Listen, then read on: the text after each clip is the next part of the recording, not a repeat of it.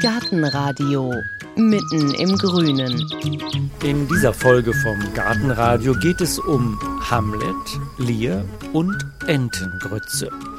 Und damit ist eigentlich schon alles gesagt, worum es geht. Es geht um den Mann, der über Hamlet und Lear geschrieben hat, um William Shakespeare.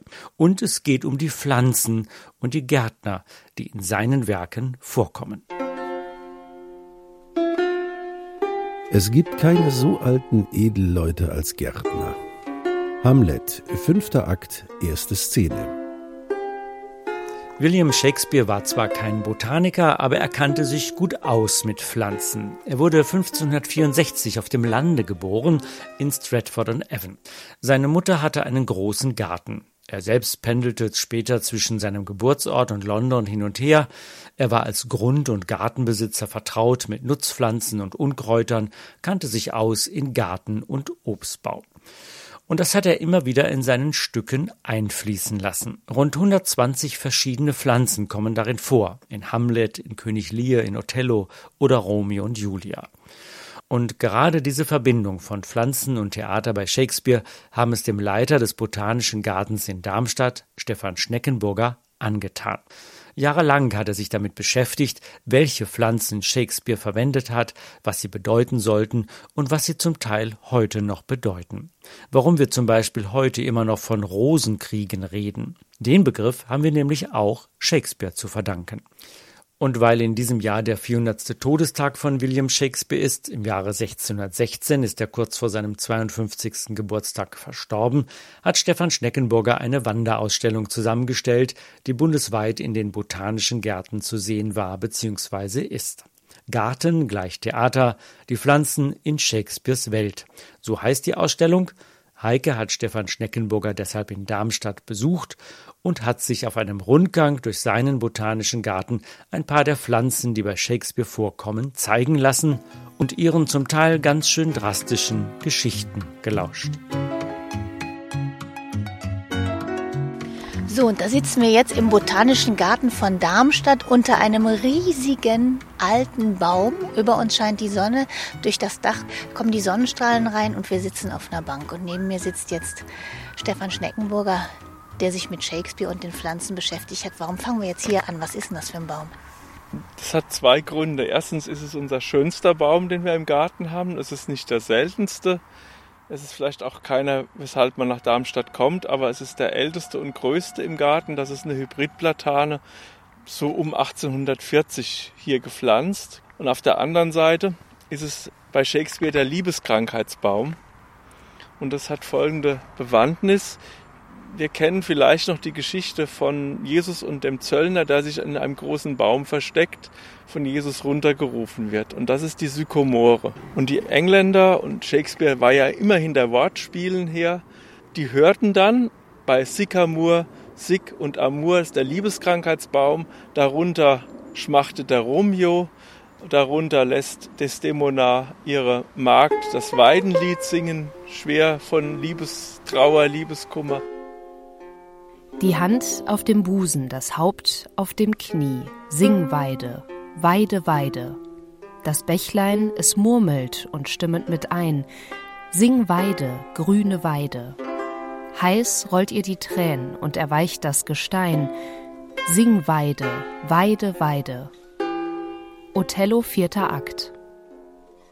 Und jeder damals wusste genau, was gemeint war. Man litt nicht unter einer Eiche, sondern eben unter einem Sycamore Tree. Aber wie muss man sich das vorstellen? Stand denn dann so ein Zweig von so einem Baum auf der Bühne oder wie haben die das gemacht, dass die Leute wussten, da steht jetzt einer unter diesem Liebesbaum? Ich denke, die Leute haben sich das vorstellen müssen, vorstellen können. Das Publikum war ganz anders wie heute, die Städte waren ja auch anders wie heute. Wenn wir uns die Pläne von London anschauen, das Theater war in einem locker gebauten Gebiet. Da war der Fluss, da waren die Flussauen, da waren kleine Äckerchen, da waren vielleicht kleine Weiden, wo die Leute ihre Ziegen haben weiden lassen. Und die Menschen kannten einfach die, die heimische Vegetation. Dann gab es natürlich jede Menge Parks und Gärten in äh, England damals. Äh, die Leute sind auf Märkte gefahren in die Umgebung. Die wandernden Handwerksburschen kannten die Vegetation und Shakespeare konnte einfach auf die Kenntnisse der Leute in, in Sachen heimischer Pflanzen bauen und konnte damit spielen. Und wenn wir mal zurückgehen in die Zeit von Shakespeare, 1564 ist er geboren in Stratford upon Avon. Was war denn das für eine Zeit? Welche Rolle spielten denn Gärten damals? Da muss man sicherlich unterscheiden, ganz verschiedene Rollen. Also da war zunächst der Hausgarten, das war ein Gemüsegarten, das war ein Kräutergarten. Wir kennen das Haus von Shakespeares Schwiegereltern in der Nähe von Stratford. Da wird heute ein nachempfundener Garten präsentiert mit Zierpflanzen, mit Nutzpflanzen. Shakespeares Schwiegersohn war Arzt, der hatte mit Sicherheit einen Heilpflanzengarten an dem Haus, das Shakespeare mal gehört hat, das aber später abgerissen worden ist. Und dann gab es natürlich die repräsentativen Gärten, wurde viel Geld reingesteckt. Man hat einfach seinen Einfluss, seinen Reichtum mit Gärten gezeigt. Die Königin wurde dann eingeladen auf Landsitze und je prächtiger und je toller der Garten war, desto besser war natürlich der Besitzer des Gartens dran und desto besser konnte er sich darstellen. Die Geschichte mit Shakespeares Grundstück ist, ist ganz nett. Shakespeare, als er wohlhabend geworden war, kaufte sich das zweitgrößte Haus am Platz, das New Place. Und nach seinem Tod ging das an seinen Schwiegersohn über. Irgendwann hat es ein Pfarrer besessen. In dem Garten gab es einen Maulbeerbaum, von dem ging die Legende um, dass Shakespeare den selber gepflanzt hat. Ich habe mal gelesen, wenn man die Schnupftabaksdosen zusammensetzen würde, die angeblich aus dem Holz des Maulbeerbaums gemacht worden sind, käme ein ganzer Wald raus. Und irgendwann war es dem Besitzer im 19. Jahrhundert hat es dem Besitzer einfach gestunken, dass so viele Touris gekommen sind und sich den Garten und das Haus angeguckt haben und hat alles einfach einreißen lassen, sodass wir von dem Wohnhaus von Shakespeare heute ein paar archäologische Befunde haben, aber keine Reste mehr. Also da weiß man auch nicht, wie der Garten ausgesehen hat. Man ist momentan dabei zu graben und, ihn, und versucht ihn zu rekonstruieren, aber viel ist nicht darüber bekannt. Und was war das für eine Zeit? Das ist ja 1564, Mitte des 16. Jahrhunderts. Wusste man denn da schon ganz viel über Pflanzen? Es ist die Zeit der Kräuterbücher. Das ist eine spezielle deutsche Bezeichnung für die ersten wissenschaftlichen Pflanzenkompendien. Da ging es einerseits um Nutzen, da ging es andererseits vor allen Dingen auch um Heilwirkung und bei den Englischen auch ein bisschen um Kultur. Auf der anderen Seite ist es eine Zeit, wo wirklich Bücher zur Gartenkultur entstehen, zur Technik des Veredelns, zur Technik des Schneidens, zur Technik des Heckenbauens, des Heckenschnitts. Also zum ersten Mal kommt auch eine ausgeprägte Handbuchliteratur zu Garten und Pflanzen auf. Und gerade das Thema Schneiden, Veredeln spielt in den Stücken von Shakespeare eine ganz große Rolle also der Emporkömmling am Hof, der also den legitimen Herrscher entmachte, den Richard II., den hat man einfach nicht früh genug geschnitten. Es gibt eine Szene, wo die Frau von Richard II. von der Absetzung ihres Mannes von Gärtnern erfährt.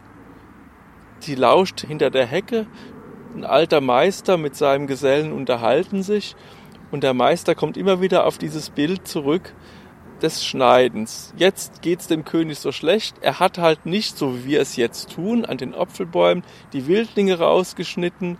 Er hat nicht, so wie wir das jetzt tun, in Obstbäume kleine Risse gemacht, um die zu schwächen, damit die also konzentrierter wachsen. Er hat nicht, so wie wir das tun, äh, die Hecken geschnitten und so weiter und so fort. Oh, welch ein Jammer es ist, dass er nicht sein Land so eingerichtet und gepflegt wie wir den Garten. Richard II., dritter Akt, fünfte Szene. Der Staat ist der gepflegte Garten, der gut erhaltene Garten. In Heinrich V. ist es eine ganze Insel. England ist ein meerumschäumter Garten, der heruntergekommen ist in Jahrzehnten Bürgerkrieg. Hamlets Vater der Herr eines intakten Königreichs Dänemark wird in seinem Garten ermordet und nachher, das wirft Hamlet seiner Mutter vor, die hat den Garten Dänemark in einen Unkrautacker verwandelt. Lear teilt den Garten seines Reichs auf und später trägt er eine Krone aus Unkraut. Und wenn wir noch mal kurz auf die Kräuter kommen, Sie haben eben gesagt, da wurde so richtig dieses Kräuterwissen, wurde auch populär. Und da gab es ja einen, der hat ein Kräuterbuch geschrieben, John Gerard. Weiß man denn, ob die sich kannten, Shakespeare und der Kräuterspezialist? Also John Gerard war der, der das erste englische, das große englische Kräuterbuch geschrieben hat. Es gab ein, zwei Vorgänger, aber der, das Gerard-Buch war, hat die weit, bei Weitem überragt man nimmt an, dass die sich kannten. Das Buch ist 1597 erschienen. Die wohnten nicht weit voneinander entfernt, gleiche Stadtviertel.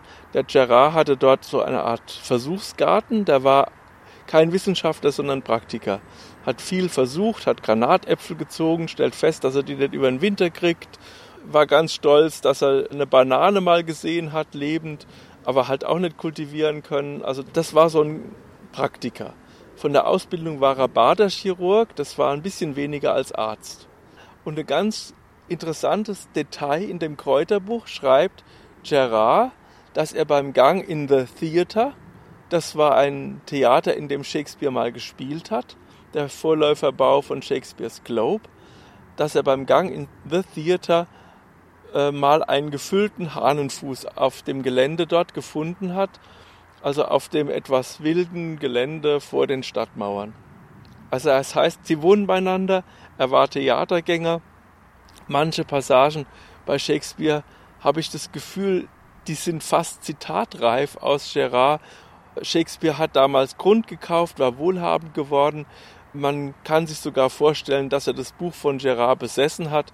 Es gibt Biografen von Shakespeare, die das behaupten. Also ich bin eigentlich relativ sicher, dass die sich gekannt haben. Sollen wir mal gucken hier im Botanischen Garten, wo wir noch eine Pflanze finden, die mit Shakespeare was zu tun hat? Ja, klar, können wir machen. Also was wir machen könnten, ist, dass wir zur Entengrütze gehen. Das ist nämlich eine schöne Geschichte. Und wir haben zurzeit ein bisschen blühendes Bilsenkraut. Das ist ja auch immer wieder diese Geschichte, dass Hamlets Vater laut der deutschen Übersetzung mit saftverfluchten Bilsenkrauts umgebracht worden ist. Und wir haben eine kümmerliche kleine Pflanze, die gerade blüht. Kleine Pflanze mit großer Wirkung. Ja, die, die ist schwer zu kultivieren. Die wächst nur da, wo sie will. Bilsenkraut. Also wir haben sie früher immer hier gehabt, jetzt will sie hier gar nicht mehr. Und wir haben sie direkt im Beet ausgesät, da ist erst gar nichts gekommen und jetzt ist ein absoluter Spätling noch gekommen.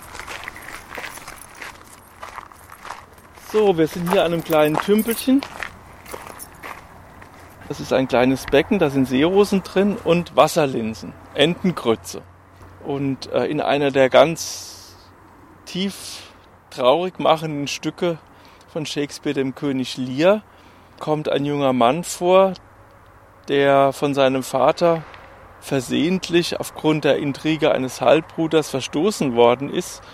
Und der irrt dann als pur Tom durch die, durch die Landschaft, trifft auch den Lear, der ja seinerseits die mentale Botenhaftung verliert.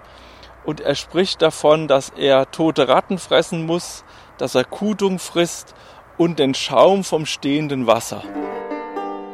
Der arme Tom, der den schwimmenden Frosch isst, die Kröte, die Unke, den Kellermolch und den Wassermolch, der in der Wut seines Herzens, wenn der böse Feind tobt, Kuhmist für Salat ist, die alte Ratte verschlingt und den toten Hund, den grünen Schaum des stehenden Pfuhls trinkt.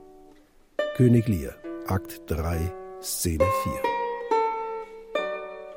Jetzt gehe ich wieder zurück zum Gerard beim Gerard finden wir ein Bild einer Stadtmauer mit einem Graben da vorne dran, mit Enten und dazwischen Entengrütze, Wasserlinsen. Und Schaum kann man nicht essen, aber Wasserlinsen kann man essen.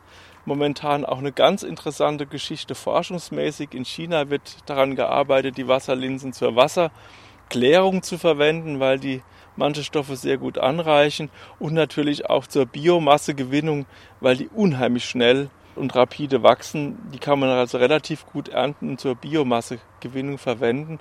Und bei Shakespeare ist es halt eine Situation, wo kein Pflanzenname genannt wird, wo aber eine Phrase eigentlich deutlich erkennen lässt, dass eine Pflanze gemeint war, nämlich die Wasserlinse.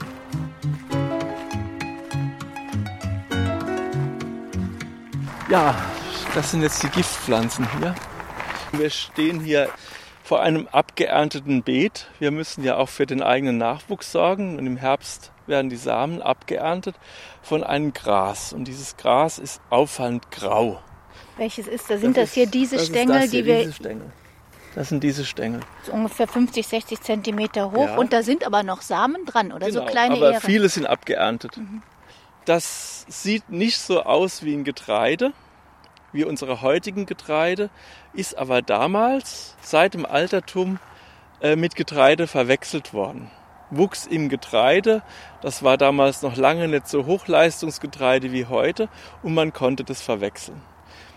Man kennt die Geschichte aus der Bibel. Der böse Nachbar hat Unkraut ins Getreide gesät. Die Knechte kommen zum Herrn und sagen, lass es uns ausreißen. Und der Herr sagt, nein, um Gottes Willen, lasst es stehen bis zur Ernte. Dann ist nämlich das echte Getreide gelb und der Lolch grau. Dann kann man sie auseinanderreißen, auseinandernehmen und dann schmeißen wir das Unkraut und verbrennen es. Warum war das ein Unkraut? Der Lolch enthält einen Pilz. Der macht den ganzen Kram grau und dieser Pilz erzeugt im angenehmsten Fall schöne Träume, im schlimmsten Fall Vergiftungen, Taumellolch Schwindelgefühl, Erbrechen. Der Lolch ist ein Gras und man hat Lolchsamen in Pharaonengräbern als Verunreinigung der Grabbeigaben gefunden. Das ist ein Getreideunkraut, das bis Anfang des 19. Jahrhunderts den Menschen begleitet hat und gefährdet hat. Und der Lolch ist zum Beispiel in der Unkrautkrone, die der wahnsinnig gewordene Lier trägt. Das ist Nesseln, da sind Disteln und da ist Schierling und Lolch drin. Interessant, der wurde auch, auch Arznei verwendet. Sie, man weiß es ja, so Arznei und Gift liegen oft nah beieinander. Aber das ist etwas, was damals allen Leuten bekannt war. Und ich bin sicher, dass alle Leute bei Shakespeare im Theater, fast alle, als die den Namen Daniel, Taumel, Lolch gehört haben, was bei denen sofort geklingelt hat. Was bedeutet das? Ein Gift, ein Unkraut im Getreide, das so aussieht wie Getreide, das aber Getreide unbrauchbar macht, schlecht macht, das Vergiftungen erzeugt. Das ist das, was der ehemalige König statt einer Goldkrone auf dem Kopf um seinen Kopf trägt. Das muss auch schlimm gewesen sein, zu sehen, ein König ist so weit runtergekommen, dass er Disteln, Nesseln, Lolch und, und Schierling, tödlich giftige Pflanze, in seiner Krone hat, die er anstelle einer Königskrone auf dem Kopf hat. Aber was ja ganz deutlich ist, gehen wir jetzt mal zum Bilsenkraut? Ja. Ach, in die Richtung. Was ja ganz deutlich wird, Sie sind nicht nur Botaniker, Sie sind ein ausgesprochener Shakespeare-Fachmann. Was war denn da zuerst da? Liebe zum Theater, Liebe zu den Pflanzen? Ist das Zufall? Das ist beides zusammengewachsen. Also eigentlich, wissen Sie, im Botanischen Garten muss man eigentlich versuchen, seine Sachen mit allen Mitteln an den Mann, an die Frau zu bringen. Und bei mir ist es halt auch Kenntnis der Literatur, wo ich dann einfach Dinge erzählen kann, wo die Pflanzen mit der anderen Welt verbindet. Und das wäre halt auch einer der Zugänge zur Botanik. Das ist Bilsenkraut. Welches jetzt? Das hier. Das ist eine einjährige Pflanze, die also eichenähnliche Blätter besitzt, tief gezackte Blätter besitzt und einen sehr merkwürdigen Blütenstand. Der blüht von unten nach oben auf. Ist immer ein, zwei Blüten geöffnet und es kommt immer noch welche dazu. Der ist vorne an der Spitze so ein bisschen eingerollt und da öffnen sich immer wieder neue Blüten. Der Blütenstand richtet sich auf, sodass wir unten die Früchte haben und oben die, ganz oben für den Bestäuber gut sichtbar die, die, die Blüten. Das ist also ein Nachtschattengewächs, schmutzig gelbe Blüten das viel Alkaloide enthält, eine Alkaloidmischung seit urdenklichen Zeiten Bestandteil von so Hexentränken und Hexensalben ist, vielleicht sogar mal dem Bier beigemischt worden ist. Man sagt, dass das Wort Pilsen von ehemaligem Bilsenkrautanbau in der Gegend herkommt, das man angebaut hat, um die Dröhnung des Biers ein bisschen zu erhöhen. Ah, und das spielt jetzt bei Shakespeare auch eine Rolle. Vielleicht. Also es ist so, dass Bilsenkraut auf Englisch Henbane heißt.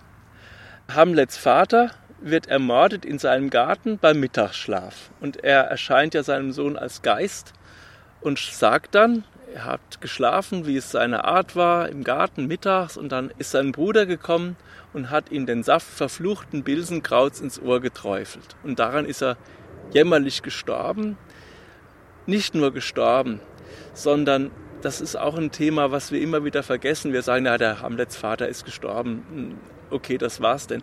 Nein, er ist gestorben, ohne dass er die Möglichkeit hatte, seine Sünden zu bekennen und zu beichten.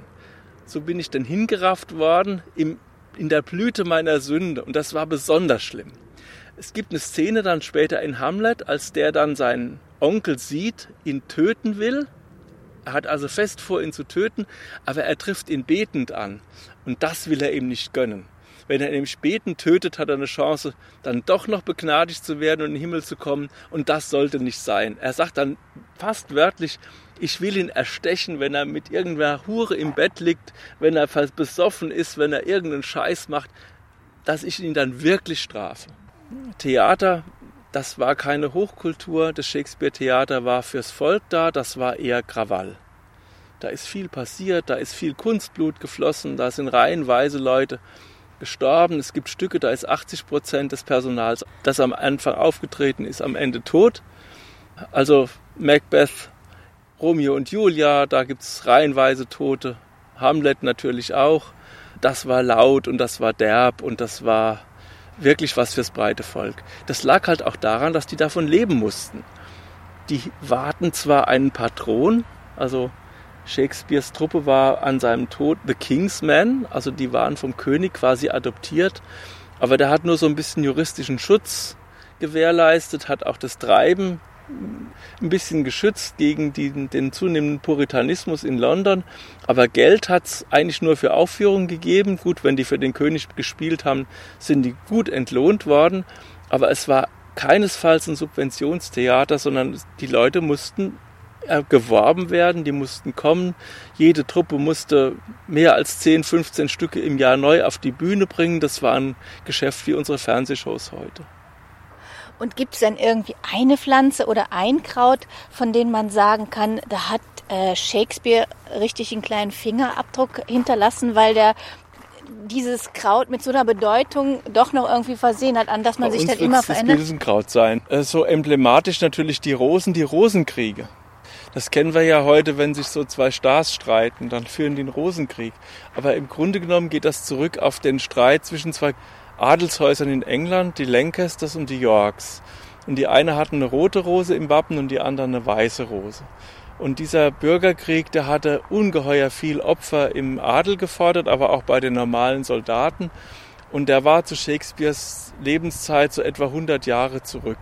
Und der muss für die Engländer damals genauso traumatisch gewesen sein, wie für uns heute vielleicht der Erste oder der Zweite Weltkrieg. Shakespeare erfindet eine Szene in einem Garten im Zentrum von London, Temple Garden.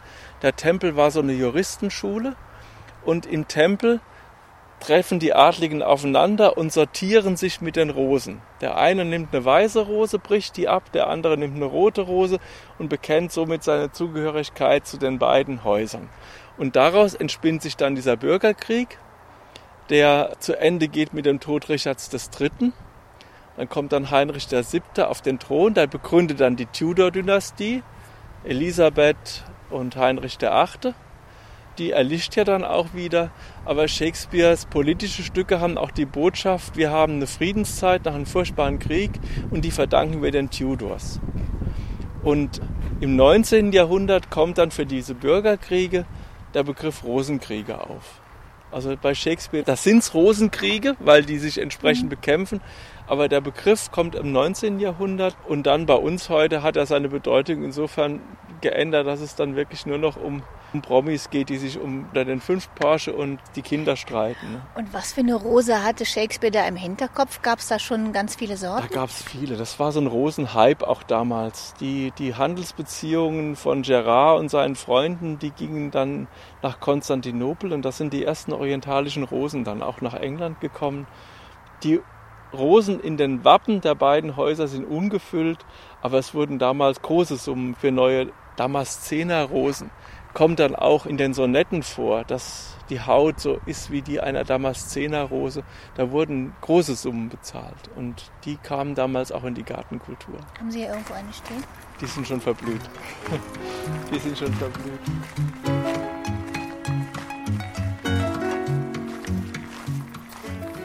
So, jetzt gehen wir zum Abschluss noch einmal in das Weidenhaus. Und Weiden spielten ja auch eine Rolle bei Shakespeare. Ja, sicher. Das sind auch so ein bisschen Trauer. Die Ophelia wird unter einer Weide, in einem Weidenbach treibend gefunden. Das sind halt auch Illustrationen von entsprechenden Standorten. Also dieser Weidenbach, wo die Zweige sich über den Bach neigen, der wird sehr genau imaginiert und vorgestellt. Mir eine Weidenhütte baut vor ihrer Tür. Was ihr wollt. Erster Akt, fünfte Szene. Den haben wir so vor zehn Jahren aufgestellt. Das sind so Weidenstecklinge und da ist ein Haus draus geworden. Das waren so große Stücke, so aus dem Boden, völlig ohne Blätter und ohne Zweige und die haben wir so gebogen.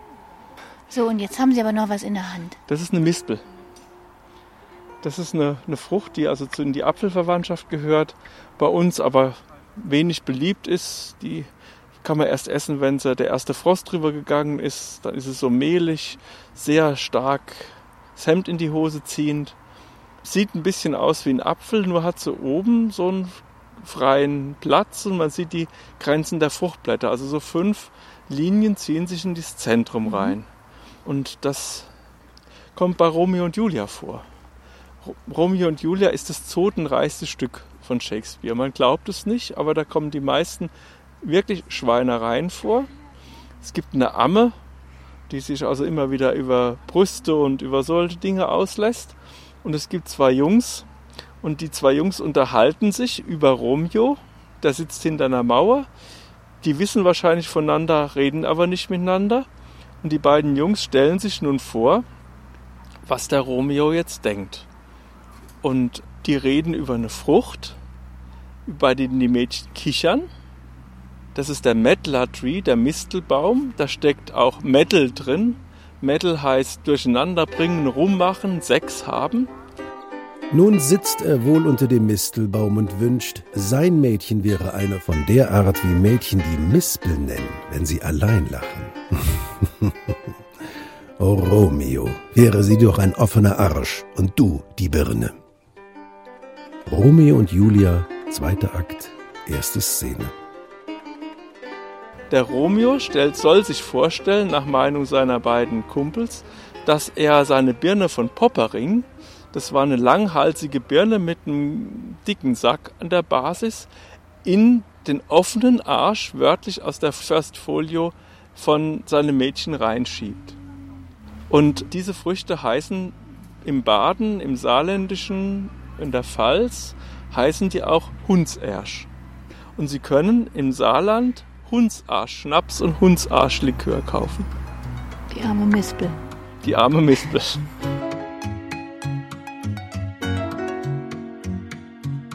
Ja, die arme Mispel. Da wird noch einmal deutlich, dass William Shakespeare in seiner ganzen Brillanz immer auch ein naturnaher, bodenständiger Autor gewesen ist, der keine Angst hatte vor dem Schenkelklopfer.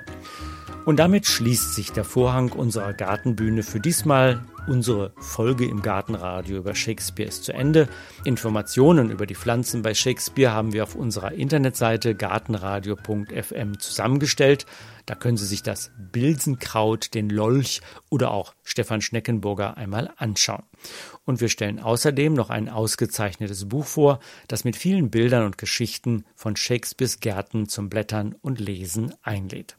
Und wir sagen Ihnen natürlich auch noch, was es in der nächsten Folge zu hören gibt vom Gartenradio.fm. Vorher aber ertönt hier noch ein Vogel, der seinen Durchbruch auf den Theaterbühnen der Welt seiner Rolle bei Shakespeare zu verdanken hat.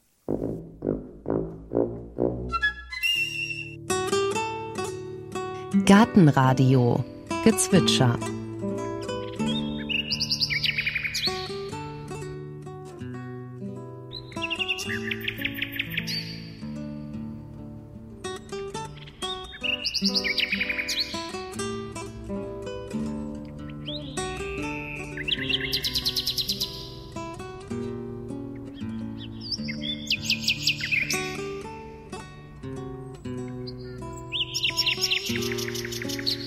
Das war die Nachtigall und nicht die Lerche. Gartenradio Ausblick. In der nächsten Folge hören Sie Samen auf der hohen Kante. Unterwegs mit der Samensammlerin der Dahlemer Saatgutbank. Wir haben dort den riesigen Samen der Seychellennuss, eine Palme, die nur dort vorkommt, also auf den Seychellen auch sehr stark vom Aussterben bedroht ist. Da kann der Samen um die 30 Kilo wiegen, ein einziger Samen. Daneben dann staubfeine Orchideensamen, wo sie Tausende brauchen, um überhaupt auf ein Milligramm Gewicht zu kommen. Da ist dann wirklich nur die Essenz eines Samens drin und das ist im Prinzip der Embryo, also die schlummernde nächste Generation.